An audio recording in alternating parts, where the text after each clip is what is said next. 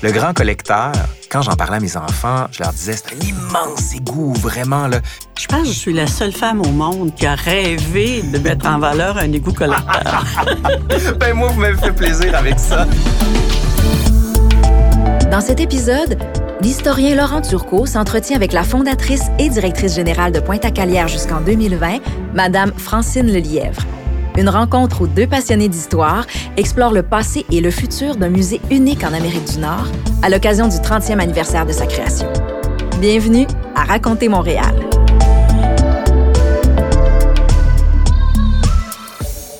C'est vraiment un honneur. J'ai envie de dire de vous recevoir, mais c'est pas tout à fait ça. J'ai l'impression que c'est vous un peu qui me recevez. Ben, moi, je, vis exactement, j'ai le même sentiment. C'est deux historiens qui se rencontrent et puis euh, qu'on a dirais, en commun l'amour de l'histoire et l'amour de la transmission de l'histoire, la rendre accessible. On se retrouve dans, ce qualificatif. Oui, parce que moi, bon, j'ai 43 ans, mais j'ai l'impression que je suis un tout jeune historien, euh, que je commence, je viens d'une longue lignée de gens qui étaient avant moi, dont vous faites partie. Bon, le musée de Pointe-à-Calière est arrivé en 92. Pour moi, il a toujours été là. Puis je vois pas autre chose. Puis quand j'amène mes enfants au musée de Pointe-à-Calière, ils imaginent pas la ville autrement. Donc, vous avez vraiment créé quelque chose qui s'inscrit durablement dans le paysage de Montréal, puis dans le paysage de la transmission de l'histoire à Montréal et plus encore au Québec et même au Canada et à l'international. C'est quand même pas rien. Ben, disons, le contexte a favorisé euh, ce genre de, de création d'institutions. Montréal, euh, c'est une des rares villes en Amérique du Nord, pas une des rares, la seule ville en Amérique du Nord qui a euh, trouvé son lieu de fondation, qui a été capable, à travers le temps, d'en conserver des traces et de les rendre accessibles à la population aujourd'hui, puis même, euh, je le souhaite, aux générations futures. Puis le grand idéal de la personne qui veut transmettre l'histoire, c'est de faire revivre, faire aimer l'histoire, puis aller chercher cette espèce de passion de communication que vous, vous avez. Puis quand on regarde votre CV, on se dit, mon Dieu, mais qu'est-ce que vous avez fait? C'est fou, c'est impressionnant. Puis même avant d'arriver au musée, on se dit, vous étiez prédestiné à faire ce travail-là. Est-ce que je me trompe? C'est-à-dire que quand on m'a euh, proposé de, réaliser une étude de faisabilité, puis après de, diriger un, je dirais, un nouveau musée, le projet d'un nouveau musée, j'ai comme, comme je faisais d'habitude, j'ai élaboré les exigences que ce, grand projet euh, demandait pour arriver à, bon port. Et j'ai fait une autre liste où là, j'ai dit mes expériences. Est-ce que je suis qualifiée ou est-ce que j'ai, je, vais être à l'aise dans ce genre de, projet? Et euh, évidemment, j'ai fait le saut. Et euh, je regrette pas parce que, je veux dire, c'est, c'est une expérience, je pense, l'expérience la plus importante dans, dans l'ensemble de, de ce que j'ai construit, ce que j'ai fait ou ce que j'ai essayé de faire durant ma carrière. On va rappeler quand même les événements parce que il y a l'histoire du musée qui est doublée d'une histoire personnelle, la vôtre, qui est intimement liée à la construction de ce musée-là. Mais on le sait, là, quand on fait des choses, des fois, il y a des petits encarts, il y a des choses qui n'étaient pas prévues. Puis vous, vous avez eu un accident quand même très important qui a retardé votre vision, mais qui n'a pas empêché le projet d'aboutir. Donc, la vie, des fois, nous, nous, apporte des surprises. Hein, pour le meilleur et pour le pire. Oui, puis on n'a pas toujours prévu. En 89, alors que je terminais l'étude de, de, faisabilité, j'étais dans un petit avion privé en direction de la Gaspésie. Et bon, on a fait un crash. C'est rare que ça arrive, mais bon, nous étions seulement six passagers. Malheureusement, euh, le pilote est décédé et euh, personnellement, j'ai eu de, nombreuses fractures qui m'empêchaient de, bouger, de, me déplacer. On a, on a percuté une montagne et euh, le rapport qui a suivi des enquêteurs de Transport Canada euh, arrivait aux conclusions qu'ils comprenaient difficilement qu'on soit encore vivant. Alors, il disait le contexte par rapport à d'autres accidents nous donnait à peu près zéro chance euh, de survivre. On était euh, perdus dans le bois, dans la forêt. Euh, en Gaspésie, début d'avril, il neigeait, il faisait froid. Et on était tous très blessés. Ce qui fait qu'on attendait du secours, mais on se doutait bien qu'il n'y en aurait pas de secours. Et euh, ce qui nous a sauvés, c'est qu'on a fait exactement le contraire de ce qu'on doit faire dans de telles circonstances. Et on, a géré ça comme un projet. On était tous des gestionnaires de projets, des architectes, des bon. Et on s'est dit, bon, qu'est-ce qu'on fait? Alors, euh, en fonction du contexte, en fonction de, des blessures des uns et des autres. Et euh, on a pris des décisions qui ont fait qu'il y en a deux qui sont partis et qui ont pu se rendre euh, à un moment donné, après 10 heures de marche. Euh, trouver quelqu'un. Puis là, ils ont essayé de revenir nous chercher. Et ça a pris 24 heures. Et, euh, mais là, on avait euh, les animaux sauvages qui, qui s'approchaient de plus en plus des meutes. Enfin, c'est une expérience, je dirais que je ne souhaite pas à personne, non. mais qui est arrivée à un moment euh, on terminait l'étude de faisabilité. J'ai une collègue qui a terminé la rédaction. Et puis, ça a pris six mois avant que les gouvernements décident, euh, prennent la décision. Et été le temps de ma convalescence. Et c'est ça, parce que là, vous remettez de l'accident, vous êtes en convalescence. Et là, les dates sont impressionnantes parce que je le sais que dans l'histoire de Montréal, on dit toujours, on n'avait pas de temps, on a réussi à faire les choses. On parlait d'Expo 67, tout ce qu'on a réussi à faire en peu de temps. Bon, il y a les Jeux olympiques, si on n'a pas fini, bon, c'est une autre histoire, là.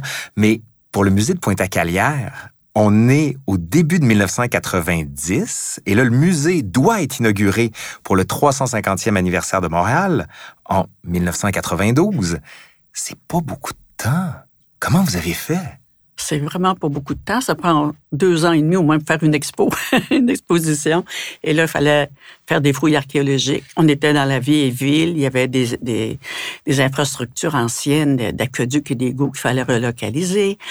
Faire les fouilles, ça amenait automatiquement de nombreuses surprises. c'est compliqué de faire des fouilles dans un espace comme ça. Quand on découvre quelque chose, il faut tout arrêter.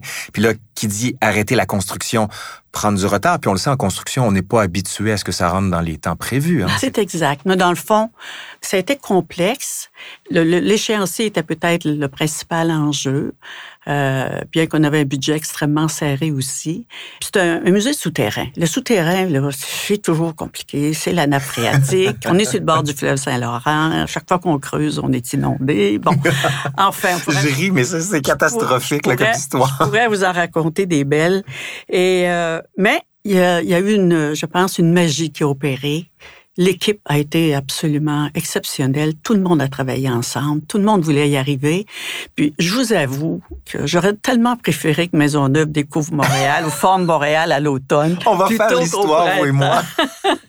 Il y en a qui aiment ça réécrire l'histoire. Nous, on va faire la vraie à partir des objets. C'est ça qui est impressionnant, justement, du musée Pointe-à-Calière, parce que vous dites, c'est aussi un musée d'archéologie, parce que le site est tellement magnifique vous êtes tombé sur des choses quand vous avez commencé les constructions, un, que vous n'aviez pas prévu, puis ça a changé votre vision des choses.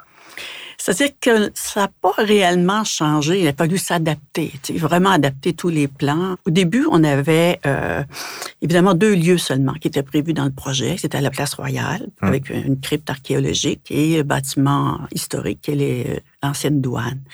Et euh, moi, j'ai vu le potentiel de, la poète à Calière, considérant aussi que, même si on n'avait pas de preuves à l'époque, euh, que on est on avait une chance d'être sur le lieu de fondation. Et d'ailleurs, en cours de, de, projet, on a trouvé le premier cimetière qui confirmait que euh, 1642. Alors, euh, je trouvais qu'il y avait un potentiel là. Puis en plus, ben, il fallait absolument construire un, édifice pour donner les services, puis euh, protéger ce nouveau site. Alors, euh, on a ajouté cet élément dans le projet qui m'apparaît essentiel aujourd'hui. Donc, il a fallu construire un nouveau bâtiment et on était toujours dans le quartier historique. il y avait une, perspective à recréer sur euh, la place Diouville. Donc, on a pris le parti de, construire de façon très contemporaine.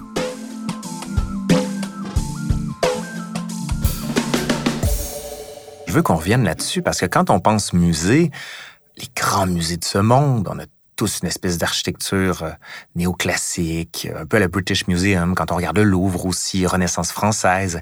Puis là, on arrive avec ce musée complètement moderne. Et ça fait partie de votre vision, justement, de dire, oui, c'est de l'histoire, mais l'histoire ne s'étudie que par rapport à une perspective. Et nous sommes dans le présent pour nous projeter vers le futur, mais pour étudier le passé. C'était ça qui était votre trame narrative, j'ai envie de vous dire. C'est exact. Et puis, toute la, recherche qu'on avait faite nous démontrait que les sites euh, que nous avions à mettre en valeur touchaient toutes les périodes de l'histoire de Montréal, autant des Autochtones avant l'arrivée des Français et jusqu'à aujourd'hui. Donc, le geste qu'on posait dans les années 90 devait refléter les années 90. Euh, C'était dans la continuité historique. Et euh, même la tour n'est pas terminée, elle est ouverte pour l'avenir, le futur. Donc oui, ça faisait partie de, de la vision et du concept architectural. J'aime beaucoup ce que vous venez de dire parce que l'histoire est jamais finie. L'histoire n'est jamais complètement écrite. Et ça, on s'en est rendu compte aussi parce qu'il y a un des espaces que moi je préfère, bien honnêtement, au musée de Pointe-à-Calière, c'est le grand collecteur.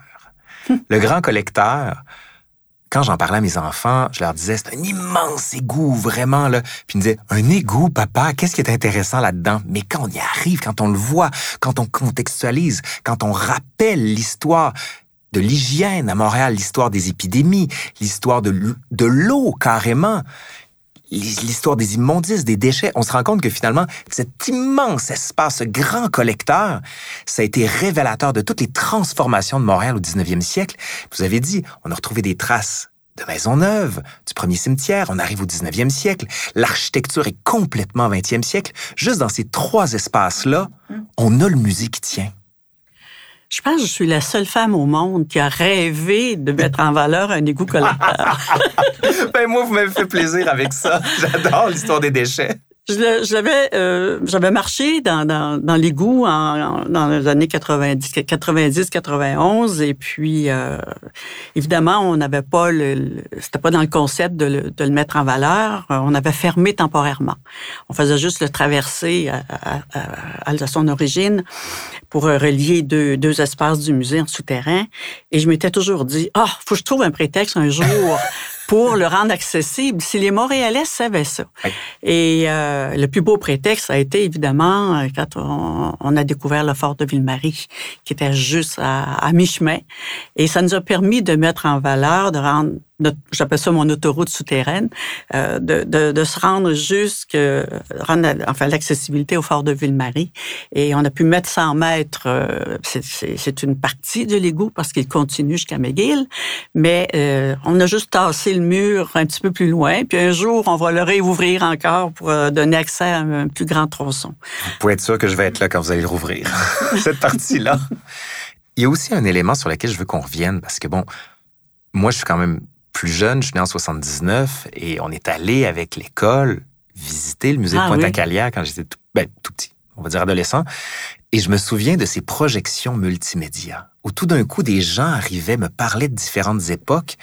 Puis j'étais pas habitué à ça parce que quand on va dans des musées disons, nationaux comme ça, on présente des œuvres avec une muséographie très classique, alors que là, on a fait éclater la forme, on a fait éclater la manière de raconter l'histoire beaucoup plus sensible, parce qu'on voyait ces gens, puis ça, ça a été l'apport du multimédia. Ça a été très important pour vous, sur le multimédia. Bon, c'est-à-dire, j'ai, j'ai un peu découvert les technologies à Expo 67. J'étais étudiante. On revient toujours à euh, Expo. Hein? Ah ben oui, c'est la base à Montréal. Puis euh, bon, après ça, ça m'a donné le goût d'aller dans d'autres expos à travers le monde, puis à Epcot Center. Bon, alors euh, j'avais un petit faible pour les nouvelles technologies qui étaient moins nouvelles à l'époque qu'aujourd'hui. Bon, ça, ça en fait partie. Puis j'avais fait une expérience en, 80 à Compton dans le le site de Louis Saint-Laurent, un tout petit lieu historique. Et puis, on avait fait un premier multimédia à la main.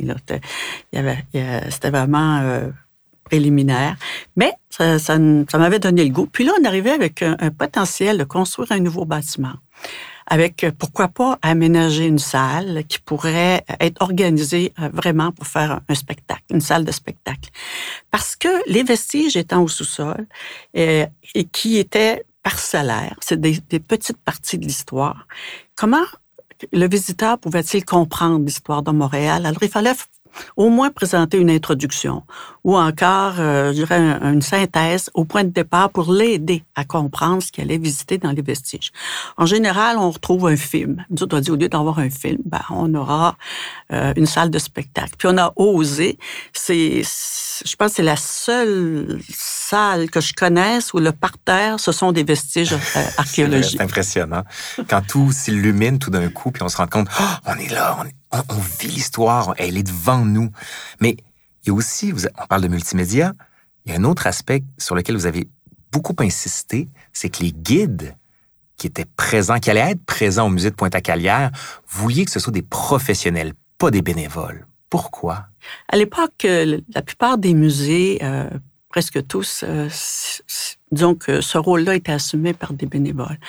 Euh, je, sans, sans renier du tout la, part des bénévoles, euh, je considérais personnellement, et ça, je dirais que c'est un peu ma formation à Parc Canada, où c'était mon école, je dirais, de formation, où les guides, on en avait fait des professionnels. Et je réalisais que pour le visiteur, le public, c'est important que quand il visite l'exposition ou qu'il se promène à l'intérieur des lieux, que l'accompagnateur qui est là ou qui répond à ces questions soit qualifié, hmm. soit vraiment formé, et puis qu'il le fasse réfléchir, puis qu'il puisse aller un peu plus loin, mais surtout de créer un, contact individuel, très, très personnel.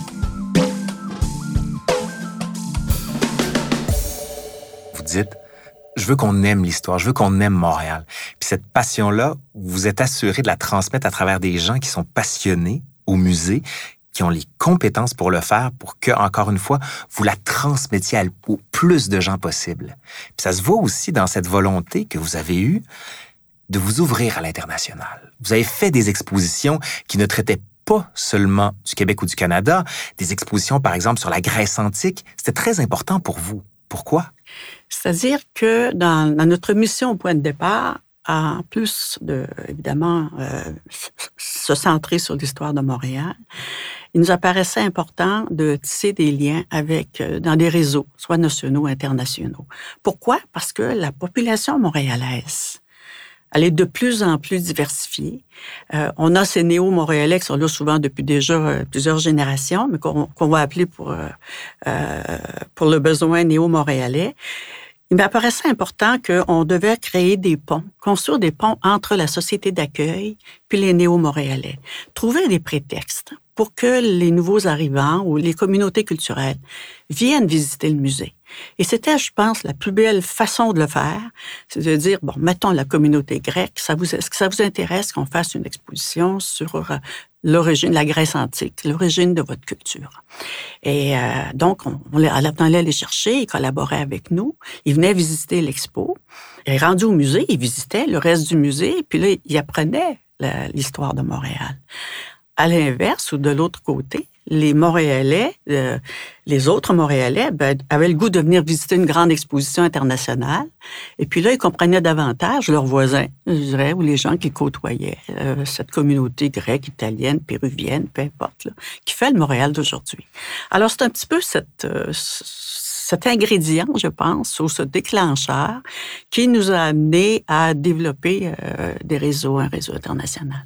À l'occasion du 375e anniversaire de Montréal, on a fait rajouter sur le drapeau le pain blanc, bien sûr, symbole autochtone. On est beaucoup dans la, réintégration de cette histoire qu'on a laissée de côté, toutes les communautés autochtones qui ont été déterminantes. Justement, comment on fait aujourd'hui pour retisser les liens avec les communautés autochtones? Alors, euh, c'est une question extrêmement importante euh, actuellement. À Montréal, ailleurs au Québec et ailleurs partout en Amérique du Nord. Bon, à chaque fois qu'on a touché quelque chose au niveau des autochtones, on a fait quand même quelques expositions temporaires autochtones. Et dans nos expositions permanentes, ben, on a toujours présenté les autochtones d'avant l'arrivée des Français, euh, parce qu'on avait quelques traces dans euh, le musée. On n'avait pas le village au Chalaga quand même, mais bon. Euh, et on a, à un moment donné, on a fait une expo sur les Iroquois du Saint-Laurent. On a résumé tout cette culture, enfin ce groupe de culture autochtone qui a été très présente lors de l'arrivée de, Jacques Cartier et qui est extrêmement importante dans toute la vallée du Saint-Laurent. On a dû passer Montréal, c'était bien évident. Et euh, on a fait des, on s'est ajusté. C'est-à-dire, il n'y a rien, c'est jamais gagné, c'est jamais parfait, euh, mais à chaque fois, qu'on a l'opportunité. Et d'ailleurs, on vient de renouveler l'exposition permanente euh, de l'éperon et euh, aussi euh, de la crypte archéologique. Et on a donné beaucoup plus de place aux Autochtones. Il y a la langue autochtone, donc ils parlent, eux-mêmes traitent de leur histoire dans plusieurs langues. C'est intéressant juste d'apprendre des mots, quelques mots comme ça. On est toujours en train de se, je dirais, pas de se confronter, mais de, discuter de la tradition orale versus des écrits. L'histoire écrite versus leur histoire qui est beaucoup plus basée sur la tradition orale. Alors, je pense que c'est ces deux véhicules qui méritent de se rejoindre ou au moins d'être exprimés. Hmm. Et puis de laisser le visiteur apporter des différents points de vue. C'est toujours la, la, diversité des points de vue et que le visiteur fasse lui-même sa propre euh, conclusion, qu'il réfléchisse et qu'il qu'il prenne ce qu'il a le goût de prendre, mais il faut lui présenter la, diversité des points de vue.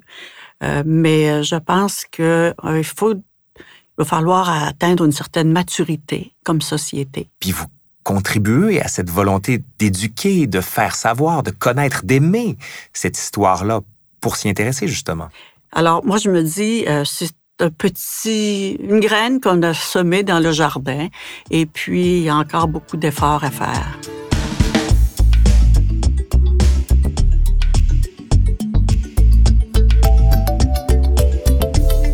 Ça passe vite. Ah oui. Ça passe vite, 30 ans. Bien, je considère que j'ai toujours été extrêmement privilégiée. D'abord, j'adore Montréal. J'ai fait mes études à Montréal. Et euh, j'ai eu l'opportunité de travailler dans la culture, dans la création toute ma vie. C'était pas du travail. J'apprenais tous les jours. J'ai rencontré des personnes, les Montréalais de tous les niveaux, de toutes les, euh, je dirais, de, tous les secteurs. J'ai appris, j'ai appris j'apprenais tous les jours. Et euh, ça passait tellement vite. Et le fait aussi que je m'impliquais beaucoup dans la direction artistique. Alors, c'est un de mes défauts, une de mes qualités. Donc, je pense qu'il y a un peu des deux. Euh, ben, ça me stimulait. J'adorais aller euh, euh, quand quelqu'un avait un sujet intéressant ou que moi je trouvais un sujet, ben, le, développer. Imagine, il faut partir. Chaque sujet est un, une recherche. Chaque sujet est une invitation au voyage. Et puis en plus, ben, d'aller négocier, choisir des pièces euh, dans le monde entier. Tu sais. Alors, ça, ça, pour moi, ça ouvre vraiment euh, à diverses cultures comprendre qu'on négocie pas avec un Japonais comme avec un Péruvien. Ça, on apprend très rapidement. Alors, tout ça, c'est un enrichissement. C'est un cadeau que la vie m'a apporté. J'espère avoir la même carrière, mais surtout, j'ai envie de vous dire, la, la même sérénité et la même, le même contentement par rapport à ce que j'ai fait, parce que ce que vous avez fait, c'est quand même impressionnant. Là. Juste pour vous donner des chiffres, mais vous les connaissez, ces chiffres-là. Là. En 2019, 500 000 visiteurs, j'ai envie de dire un demi-million. C'est mieux. Mmh, mmh. Un demi-million de visiteurs en 2019. Est-ce que vous pouvez vous dire mission accomplie. C'est-à-dire que on peut jamais dire mission accomplie. Hein? euh, c'est un perpétuel recommencement ou de continuité. Mais euh, à l'origine, toutes les études démontraient que notre objectif, si on pouvait atteindre 125 000, on a, on a conçu le musée pour 150 000 visiteurs par année. À cause de toute la petitesse des lieux, on est dans des, des sites historiques, on est dans le Vieux-Montréal il n'y a pas de grands espaces.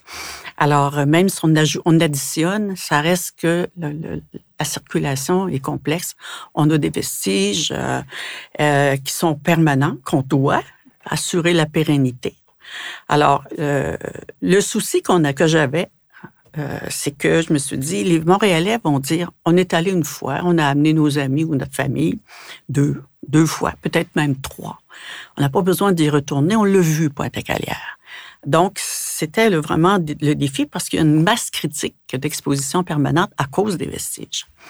Alors, on, s'est dit, euh, ben, évidemment, il faut trouver des façons pour que les Montréalais reviennent, aient le goût de revenir. par des expositions temporaires, évidemment, des sujets montréalais ou autres, selon la diversité des publics. Les familles, par exemple, par l'action culturelle, beaucoup d'activités culturelles, euh, inter, intergénération, euh, évidemment les programmes scolaires pour euh, les jeunes scolaires. Donc, on, il fallait se doter d'une programmation très vaste et renouveler, se renouveler constamment. Et c'est ce qu'on a fait, ce qui fait que je pense que les Montréalais, il y a une certaine quantité de Montréalais qui nous ont adoptés ben, moi, je suis là-dedans, en tout cas. Euh, c'est, on, en est très fiers. Bon, c'est à nous maintenant de, de, continuer à, à s'adapter. Ben justement, le musée de Pointe-à-Calière vient de fêter ses 30 ans. Je suis jamais de ceux qui vont dire voici ce qui, est, ce qui va arriver dans le futur parce que le passé est rarement garant de l'avenir, contrairement à ce qu'on pense. Mais vous, qui avez vécu ces 30 années-là, comment vous voyez les 30 prochaines années? Évidemment, j'ai pas de boule de cristal. Non. Mais ce que je souhaite, je peux juste souhaiter, euh, c'est que euh, la relève, le, musée, ceux qui vont continuer l'œuvre de, euh, de l'équipe, je souhaite qu'ils respectent la, la, mission du musée tout en l'adaptant aux nouvelles réalités. Je pense qu'ils doivent aussi évoluer avec la société montréalaise. Alors, il y avait des enjeux sociaux, des, sujets qu'il y a 20, 30 ans, on ne pensait pas traiter. Mais qu'aujourd'hui, ils sont importants, que ce soit la mobilité, que ce soit l'immigration, que ce soit, enfin, euh, il y a beaucoup de, de, de, de sujets qui sont peut-être plus présents aujourd'hui, puis qu'il faut qu'un musée en tienne compte. Si, si c'est le musée de Montréal ou des Montréalais, ben, il faut qu'il soit orienté vers la citoyenneté, il faut qu'il soit euh, de son territoire. Il faut qu'il soit de son temps et de son territoire et de son temps, de son espace et de son temps, je dirais. J'espère que les valeurs de base, d'accessibilité, puis de convivialité vont demeurer, évidemment. Parce que à la base, il est fait pour Montréal, il appartient aux Montréalais et euh, c'est les Montréalais aussi qui le soutiennent financièrement.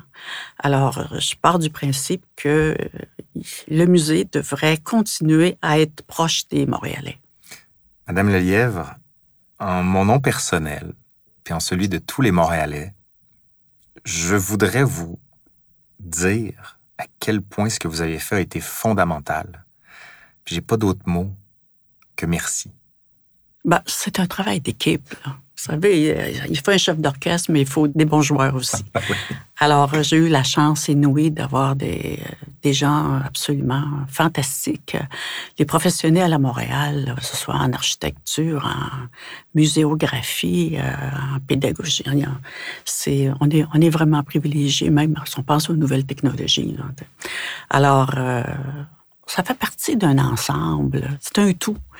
Et merci, moi, à tous ceux et celles qui ont, comme euh, les hommes et les femmes ont bâti l'histoire de Montréal, ben, ils sont en train de bâtir l'histoire au présent. Merci beaucoup. C'est moi qui vous remercie.